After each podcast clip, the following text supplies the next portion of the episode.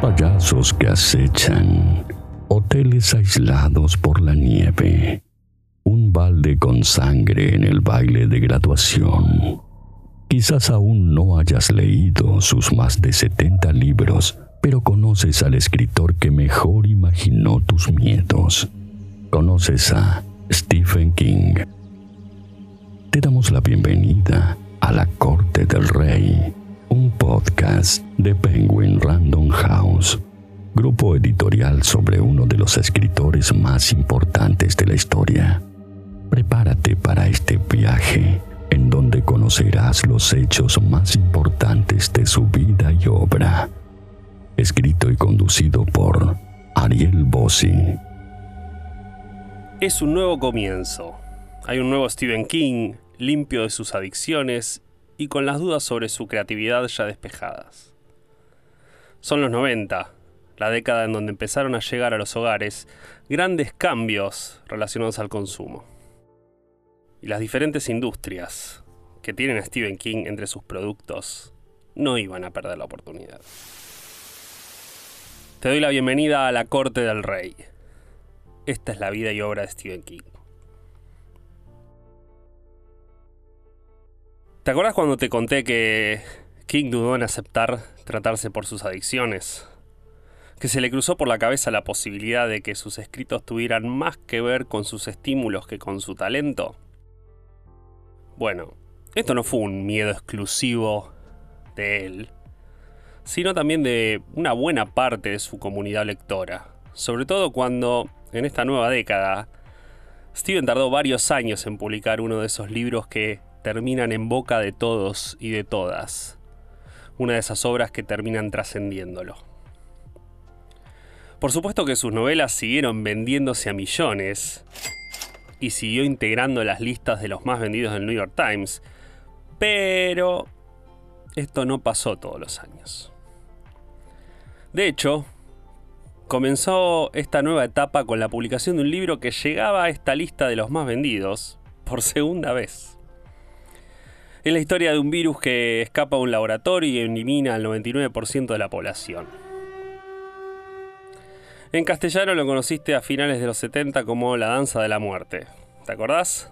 Lo había publicado Doubleday luego de pedirle a Stephen King que recortase casi 300 páginas del manuscrito original para abaratar los costos, cuando faltaba bastante poco tiempo para que King se mudase de editorial. Es muy posible que quienes tomaban decisiones en Doubleday hayan tenido más de un trago amargo luego que Steven los dejó, y definitivamente no iban a perder la oportunidad de volver a trabajar con él. Sobre todo luego de una década increíble, ¿no? Una década como los 80 donde King con Viking publicó todo y estuvo todo el tiempo en la cresta de la ola. Fue una década muy fuerte en términos productivos y cualitativos no iban a perder la oportunidad de volver a trabajar con él. No, incluso si eso significaba publicar un libro que no era nuevo. Y las dudas que podían tener sobrepasaban las certezas. Pero King lo tenía claro. Quería publicar The Stand, o La Danza de la Muerte, tal como lo había concebido. Y para eso puso manos a la obra. Tomó el manuscrito original, tomó el libro publicado, y entre los dos, nuevos agregados, escenas desechadas, escribió una tercera versión, ambientada 10 años después, que llegó a las librerías con el título The Stand, Complete and Uncut, en inglés, o Apocalipsis, en su versión en castellano. Y una vez más, Stephen King le dio una lección a las cabezas de Doubleday. El libro llegó inmediatamente a la lista de los más vendidos y se mantuvo en el primer lugar durante un montón de semanas. Al día de hoy, The Stand sigue siendo uno de los libros preferidos de la mayoría de los lectores y las lectoras constantes de todo el mundo. En septiembre de ese mismo año, Viking volvió a publicar un libro que contenía cuatro novelas cortas dentro. ¿Recuerdan que Viking ya lo había hecho en 1993 con las cuatro estaciones? Bueno, esta vez fue el turno de Cuatro después de medianoche. También conocido en castellano como Dos después de medianoche y Cuatro de medianoche, o incluso después de medianoche, dependiendo de los sellos que lo lanzaron en castellano y las diferentes ediciones. A pesar de haber tenido una recepción positiva de parte del público, eh, la realidad es que los Langoliers, Ventana Secreta, Jardín Secreto, El Policía de la Biblioteca y El Perro San o El Perro de la Polaroid, que son las cuatro historias que integran estos volúmenes, no estaban a la altura de Rita Hayworth y la redención de John Jack, alumno aventajado, el cuerpo o el método de respiración.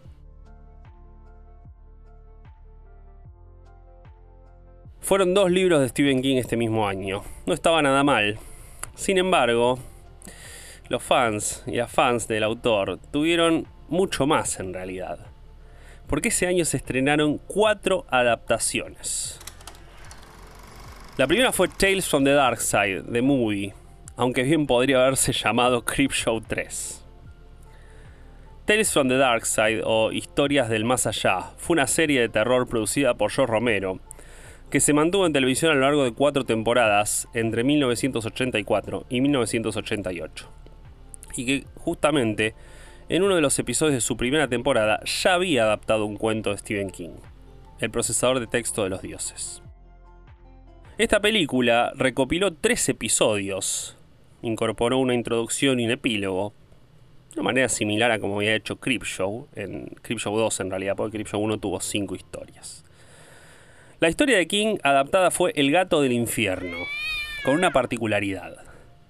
El fragmento se había filmado inicialmente junto al resto de los que integraron Creepshow 2, ya que iba a ser parte de Creepshow 2. La producción tomó el fragmento, lo incluyó en una antología diferente y listo. o sea, decidió que con eso ya podía formar una película. No le salió gratis en realidad, o no del todo al menos. A George Romero no le hizo ni un poco de gracia que ignorasen ciertos pagos que le correspondían, algo que derivó en un temita legal. Conflicto o no conflicto es una película a la que fue relativamente bien, recaudó casi 17 millones de dólares, y Laurel Productions anunció ese mismo año que tendría una secuela con otros tres relatos. Uno de Robert Bloch, uno basado en una idea de Stephen King que Joe Romero había guionado para Creepshow 2, titulado Pinfall, sobre un equipo de bowling de zombies, y una adaptación del cuento Rainy Season, la estación de las lluvias. Esta secuela nunca pasó de la etapa de preproducción.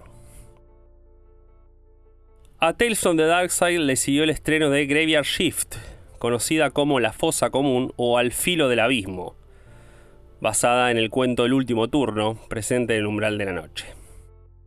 Graveyard Shift fue un desastre. El director, Ralph Singleton, solo había dirigido dos episodios de una serie antes de ponerse detrás de cámara, y esta película fue lo último que dirigió en su vida, y sigue vivo, no es que falleció. King despreció la adaptación, habló muy mal de ella, en fin. Todo esto negativo que te estoy contando tuvo lugar tiempo después del estreno. Porque mientras se estrenó, cuando fue que se estrenó, Stephen King acompañó a la producción en la promoción. a juzgar por las fotos de ese momento que circulan por internet y te invito, a buscarlas, eh, y las expresiones de King, casi que apostaría que preferiría estar en un sótano infestado de ratas, en lugar de estar ahí hablando bien de esa película que es inmirable. Lo más curioso de esta adaptación es que a pesar de ser tan mala, logró recaudar más de lo que costó. Y ahora llegamos al 18 de noviembre. Esa noche, millones de televisiones en Estados Unidos estaban sintonizadas en el canal ABC para un acontecimiento inolvidable. Esa noche se estrenó la primera parte de la miniserie It. Eso.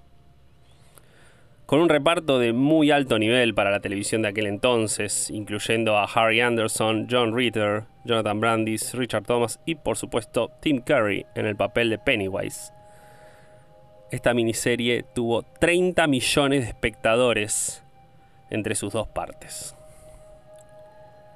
Podría hablar todo lo que queda de este episodio del podcast sobre esta miniserie, obvio, porque tuvo de todo. Desde Stephen King, siendo muy escéptico sobre el resultado, considerando que una novela de mil páginas adaptada en cuatro horas con comerciales llevaban sus expectativas al sótano, esto en sus propias palabras, hasta la renuncia del guionista cuando ABC no quiso darle la duración que solicitó para la segunda parte. En el medio, un Tim Curry que dudó del papel por el tiempo que demandaba maquillarlo, Joe Romero, que se bajó del proyecto porque se superponía con la remake de La Noche de los Muertos Vivos. Y una segunda parte que se quedó sin presupuesto antes del final, algo que explica bastante bien lo olvidable que resultó la última media hora. Pero los hechos hablan por sí solos. A pesar de las reticencias de ABC, de las limitaciones de la televisión norteamericana, del recorte de duración de 10 horas inicialmente a 3 y demás conflictos, It fue un éxito. It fue un gran éxito y dio el puntapié inicial para que la televisión, finalmente, se decidiera apostar en serio por Stephen King. Es algo que quedó muy claro. En ninguna otra década volvimos a tener tantas adaptaciones en televisión como tuvimos en los 90. Ah, y 10 días después de la segunda parte de It, se estrenó Misery en cines. Sin dudas, Misery integra ese selecto grupo de las mejores adaptaciones de Stephen King y fue la primera en ganar un Oscar. Por supuesto se lo llevó Kathy Bates por su personificación de Annie Wikes. Fue la segunda y última adaptación de una obra de King dirigida por Rob Reiner, algo que, la verdad, hoy, todavía hoy lamentamos.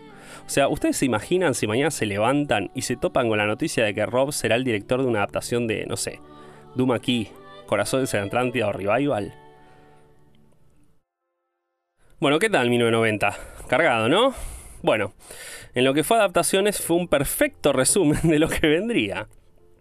Tuvimos una película de relleno, seguida por algo casi inmirable.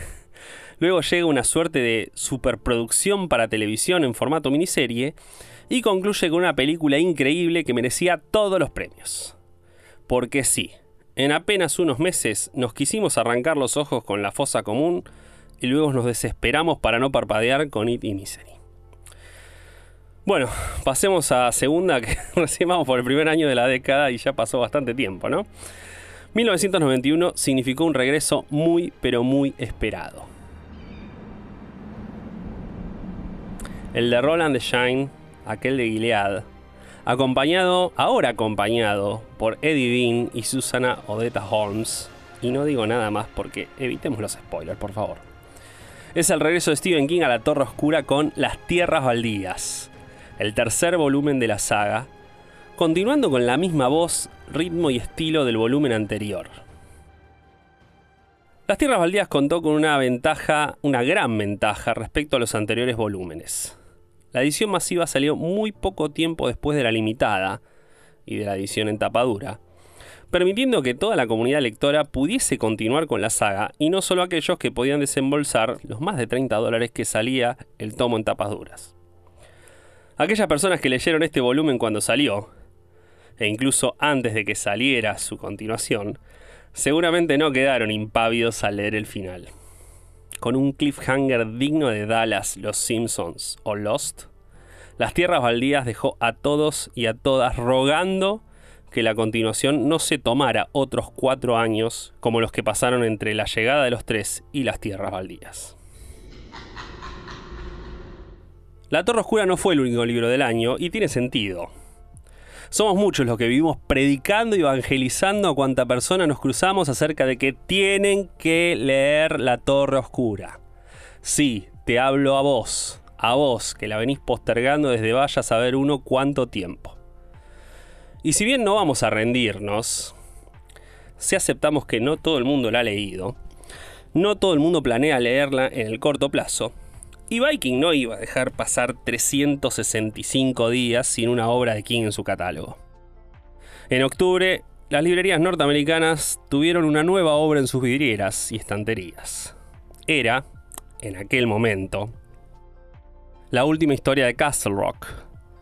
Una que nos presentaba un personaje que, para bien o para mal, no olvidaríamos más. Leland Gaunt, ese curioso sujeto que abrió las puertas de cosas necesarias, un lugar que nosotros conocemos como la tienda. La tienda, o la tienda de los deseos malignos, o Needful Things en inglés, es una novela en donde la gran mayoría del público coincide con su crítica. La primera mitad es adictiva e imposible de soltar. La forma en que King va tejiendo los destinos de los personajes luego de la llegada de este misterioso personaje es admirable. Y la otra mitad... Bueno, ahí se dividen un poco las aguas.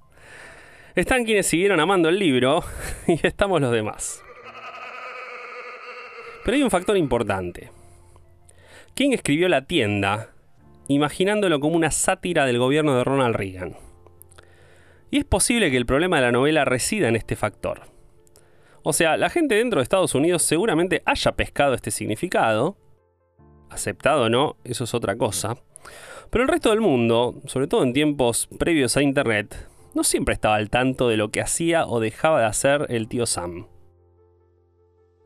Sea como sea, en términos literarios, 1991 marcó un hecho no tan feliz para Viking. Fue el primer año en más de una década en que una novela de Stephen King no llegaba al primer puesto de los más vendidos del New York Times. El cine y la TV tuvieron dos producciones bastante olvidables este año. En cine se estrenó A veces vuelven, basada en el cuento presente en el umbral de la noche. No tuvo una mala recepción y no es una pérdida de tiempo verla, pero bueno, tampoco es de esas películas que vas a recordar toda la vida. Curiosamente, esta era una historia que en realidad iba a ser uno de los fragmentos de Los Ojos del Gato, la película que había salido en los 80. Pero el productor Dino De Laurentiis le vio mejor potencial y decidió que fuese una película en sí misma. Luego llegó la televisión. Fue el turno de CBS, que estrenó una serie limitada titulada Golden Years, una suerte de novela para televisión, tal como la bautizó el propio Stephen King. Tenía un total de 7 episodios, de los cuales King escribió los primeros 5 y bocetó las ideas de los dos restantes. Cuando se estrenó en televisión, el último episodio terminaba con un cliffhanger, pero bueno, CBS decidió cancelarla.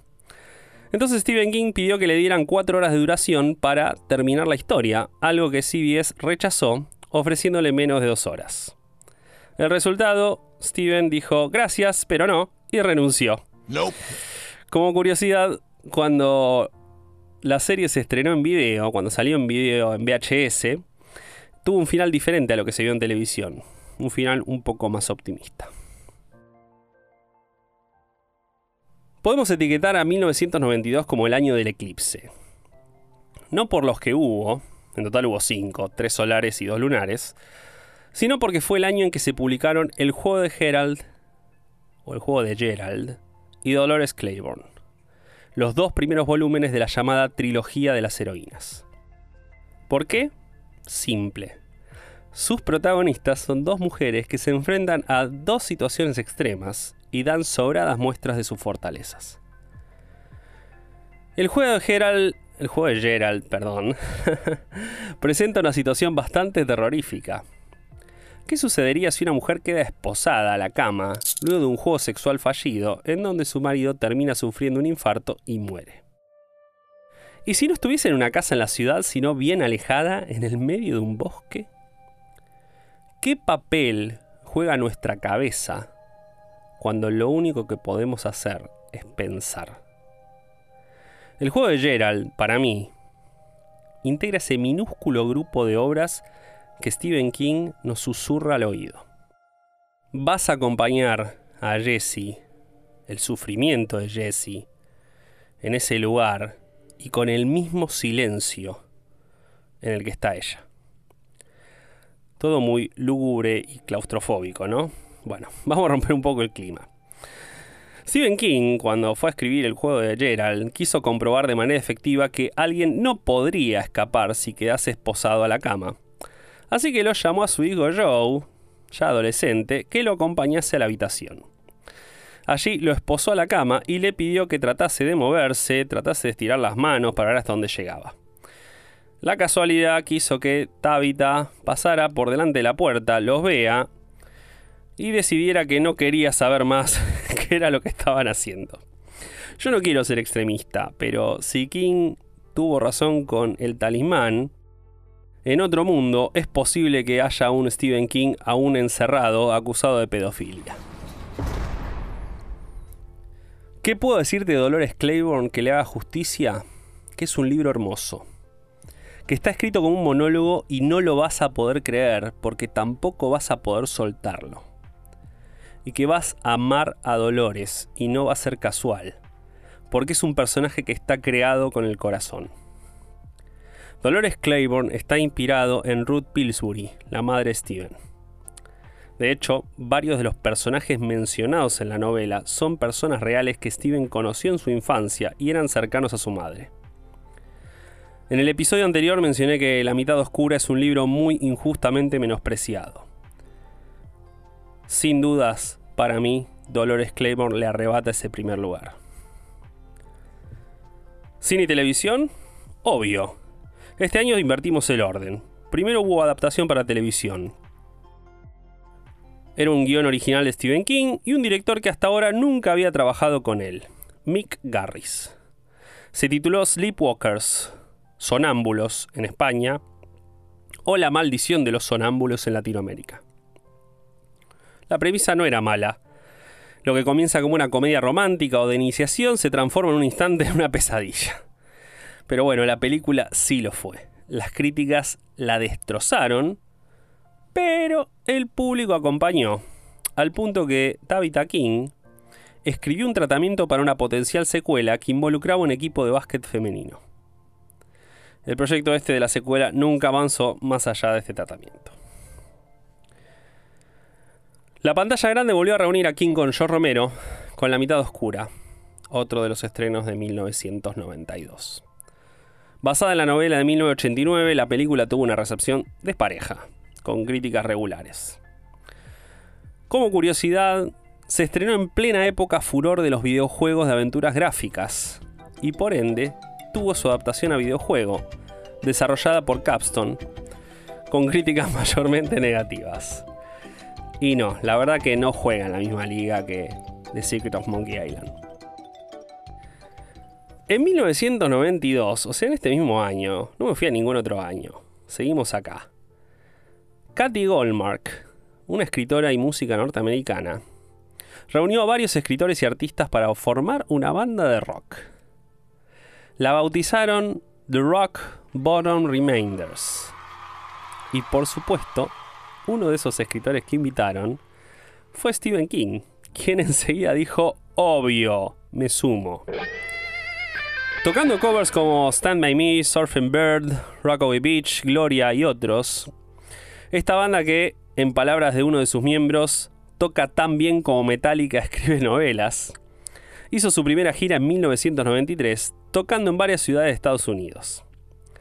Desde entonces, con diferentes formaciones e invitados que van desde Bruce Springsteen a Warren Zevon, han tocado en numerosos festivales literarios de Estados Unidos. Es así, van, ellos tocan en festivales literarios. Lanzaron un disco titulado Stranger Than Fiction e incluso existen dos libros sobre esta banda. El último recital en el que el propio Stephen King participó tuvo lugar en 2019, justo antes del comienzo de la pandemia. Ah, ¿qué instrumento toca King? Obvio que toca la guitarra. 1993 es otro de esos años, y lo digo entre comillas, de transición. El motivo, bueno, Stephen King se encontraba nuevamente muy involucrado en una adaptación, solo que esta vez no la estaba dirigiendo, tranqui. Solo dirigió Maximum Overdrive. Por este motivo, eh, ese año solo se publicó un libro y fue una colección de cuentos titulada Pesadillas y Alucinaciones. Es un libro que no tuvo una recepción muy positiva porque, primero si lo comparamos con su anterior colección, que fue Skeleton Crew, o sea, La Niebla, La Expedición e Historias Fantásticas, y sale perdiendo.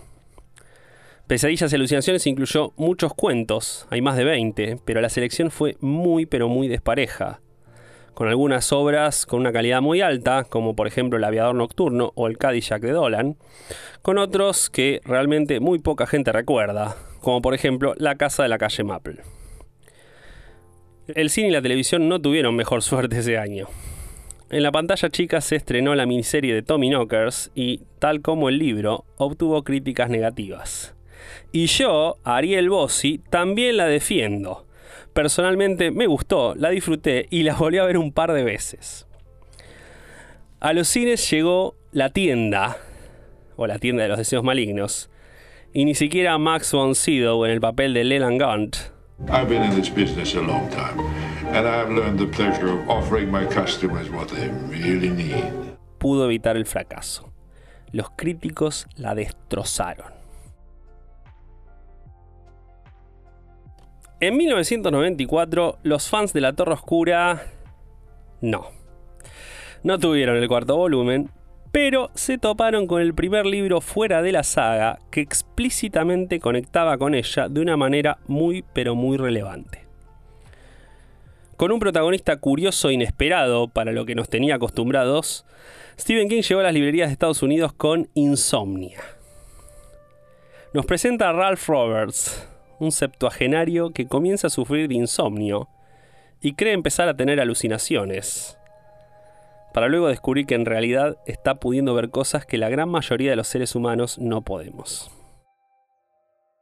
Y como quien quiere dejar claro que aún es joven y le falta mucho para tener esos 70 años de Ralph, Stephen King decide promocionar el libro a bordo de su Harley. Se sube a su moto y recorre todas las ciudades en donde hay un evento de firmas a bordo de ella. Como el rockstar en que desde hacía un año se había transformado. Fue como una buena celebración, luego en un gran año esto. En mayo se había estrenado esa producción en la cual había trabajado durante gran parte de 1993. Luego de múltiples proyectos fallidos y la confianza de ABC tras los resultados de la miniserie de It, llegó a las pantallas norteamericanas Apocalipsis.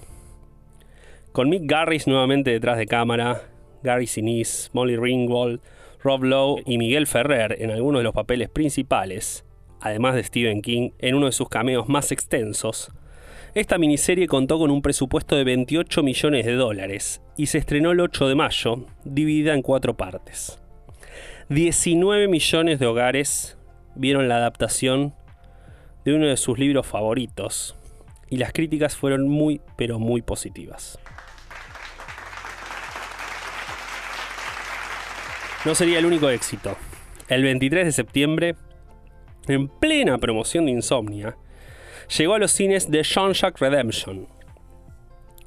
Conocida como Sueños de Libertad o Cadena Perpetua, esta película dirigida por Frank Darabont, con Tim Robbins y Morgan Freeman en los papeles principales, se mantiene, aún hoy, como la mejor película de la historia en la Internet Movie Database o IMDb.